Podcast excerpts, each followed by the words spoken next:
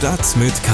News für Köln. Der tägliche Podcast des Kölner Stadtanzeiger mit Christian Mack. Hallo und hereinspaziert zu Episode 66 von Stadt mit K für den 2. Dezember. In den nächsten 10 Minuten bekommen Sie hier das Wichtigste aus und für Köln direkt in den Gehörgang gespült. Zeitung für die Ohren vom Kölner Stadtanzeiger. Der Inzidenzwert für Köln ist auch für den heutigen Donnerstag wieder mächtig nach oben geschnellt und liegt jetzt bei 433 Punkten. Das ist ein Plus von 35,3 Punkten gegenüber Mittwoch. Besorgniserregend sind leider jetzt auch die Zahlen bei den 5- bis 9-jährigen Kindern in Köln. Hier liegt die Inzidenz bei 1020,7. Wird echt Zeit, dass der Impfstoff für die Kleinen bald mal kommt. Wenn Sie noch eine Möglichkeit für die Boosterimpfung suchen, dann schauen Sie mal auf ksda.de. Dort gibt es eine Übersicht über die Impfangebote der Stadt, auch über die mobilen. Heute in Stadt mit K. Lebensretterpreis für Elfjährige. Professor Dr. Halleck zur Corona-Lage in Köln. Und wie die Kölner Club- und Gastroszene auf die neuen Corona-Beschlüsse reagiert. Schlagzeilen. Zur besseren Behandlung von Krebspatienten erhält die Universität Köln eine Förderung in Millionenhöhe. Der Uni ist es gelungen, einen sogenannten Sonderforschungsbereich bei der Deutschen Forschungsgemeinschaft einzuwerben und zwei weitere zu verlängern. Die Fördersumme beträgt insgesamt 10,9 Millionen Euro und wird für vier Jahre ausgezahlt. Eine Autofahrerin ist am Donnerstagmorgen beim Abbiegen auf der Aachener Straße mit einer Stadtbahn zusammengestoßen.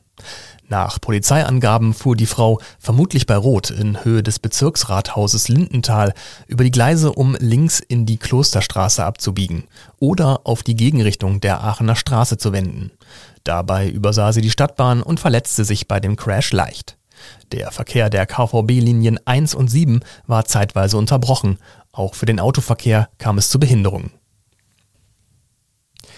Für ihr geistesgegenwärtiges Handeln, das einen Vierjährigen im Fühlinger See womöglich vor dem Ertrinken bewahrt hat, ist die elfjährige Sophie aus Köln-Weidenpesch nun geehrt worden. Am Donnerstag wurde ihr der vom Konsumgut Riesen Bayersdorf und der Deutschen Lebensrettungsgesellschaft gestiftete Nivea-Preis für Lebensretter verliehen. Sophie S. bemerkte im Juli dieses Jahres beim Planschen im Fühlinger See, dass ein vierjähriger Junge Schwierigkeiten hatte, sich über Wasser zu halten. Gemeinsam mit ihrer Mutter leistete sie erste Hilfe, alarmierte den Notarzt und rettete dem Jungen so vermutlich das Leben. Auch heute kommen wir thematisch nicht um das Coronavirus drumherum. Heute ist zum Beispiel auch bekannt geworden, dass es massive Einschränkungen für ungeimpfte geben wird und dass auch dieses Jahr zu Silvester wieder kein Feuerwerk verkauft werden darf. Mehr Hintergründe und Stimmen zu interessanten Themen rund um Köln gibt es jetzt noch ein bisschen ausführlicher. Reingehört.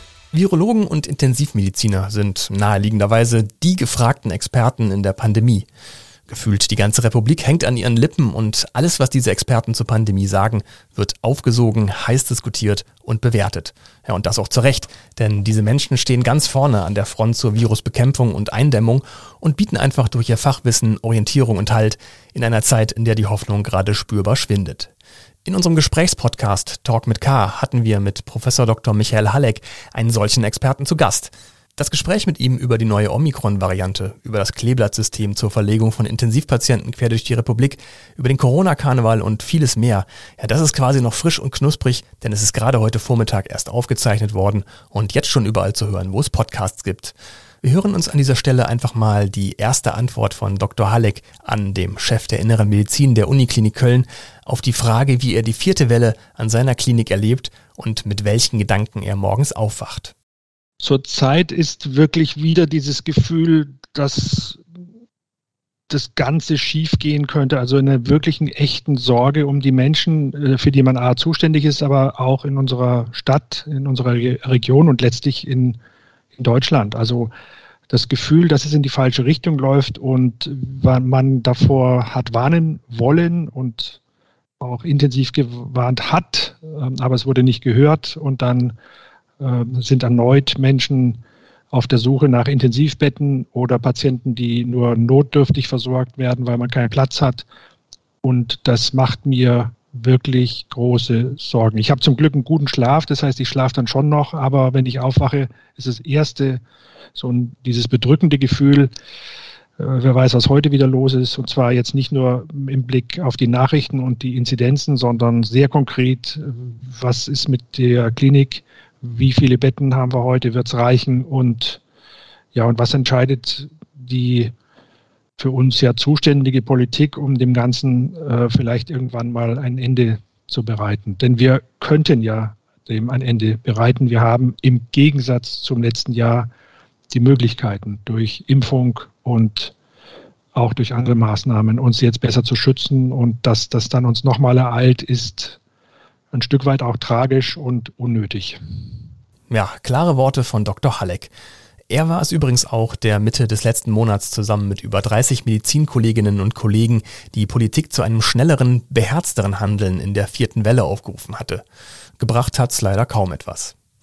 Die ganze Episode Talk mit K mit Professor Dr. Halleck können Sie überall da, wo es Podcasts gibt, nachhören und alle Infos gibt's auch nochmal unter ksta.de.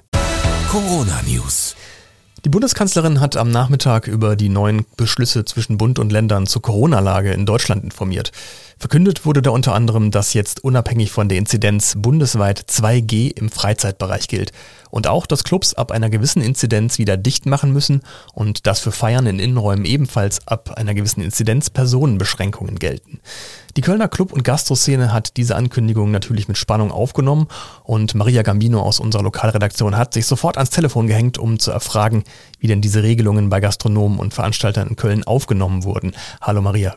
Hallo Christian. Was bedeuten denn diese neuen Beschlüsse nun für Gastronomie und Clubs in Köln?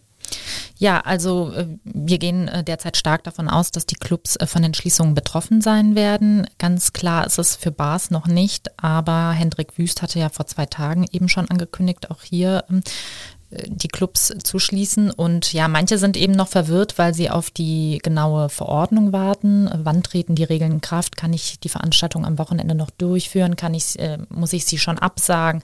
Also es herrscht Verwirrung und eben auch, ähm, ja, es wurde auch erwartet, denn die Lage hat sich ja in den letzten Wochen zugespitzt und ähm, es war ja bereits so eine Stimmung vorhanden. Also der Clubbahnhof Ehrenfeld beispielsweise hat ja letzte Woche schon freiwillig seinen Partybetrieb eingestellt, eben weil es dann doch absehbar war.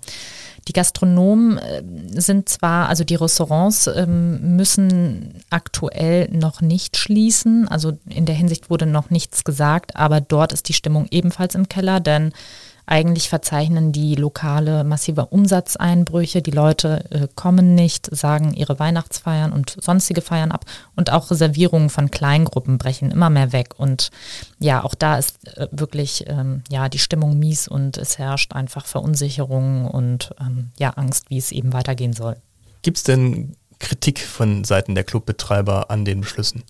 Ja, genau. Die sagen nämlich, dass es eigentlich keine belastbaren Daten dazu gibt, ähm, dass Clubs tatsächlich äh, Infektionstreiber seien. Zuletzt wurden ja, äh, wurde ja die Luca-App ausgewertet, nach der 180.000 Warnmeldungen an Gesundheitsämter ausgesendet wurde innerhalb von Deutschland. Nun sagen die Clubbetreiber aber, die meisten, ähm, die meisten Gastronomen nutzen eben die Luca-App und keine anderen Branchen. Das heißt, äh, man kann diese Zahlen überhaupt nicht in Relation betrachten und ähm, die erfasst eben nicht das äh, Infektionsgeschehen im Fitnessstudios oder so zum Beispiel. Und in ländlichen Regionen, in Sachsen zum Beispiel, wo die Zahlen derzeit explodieren, äh, gibt es teilweise gar keine Clubs. Und die mhm. waren ja auch anderthalb Jahre geschlossen und waren somit überhaupt nicht an der zweiten oder dritten Welle beteiligt.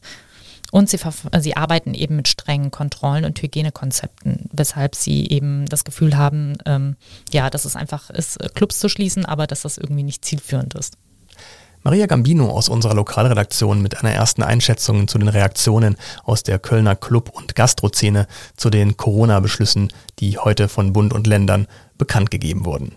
Mehr dazu gibt es auf ksda.de. Für heute war's das mit Start mit K. Aber morgen gibt's ja auch noch eine Folge. Schalten Sie da also gern wieder rein und abonnieren Sie diesen und unsere anderen Podcasts auf der Podcast-Plattform Ihres Vertrauens, um keine Folge zu verpassen. An dieser Stelle auch noch gerne mal der Hinweis auf unseren gleichnamigen Newsletter Stadt mit K. Äh, mit dem können Sie sich schon zum Frühstück über alle wichtigen Themen rund um Köln gratis informieren lassen. Abonnieren können Sie den Stadt mit K Newsletter unter ksda.de slash stadt mit K. Mein Name ist Christian Mack, bleiben Sie gesund und bis zum nächsten Mal. Stadt mit K. News für Köln. Der tägliche Podcast.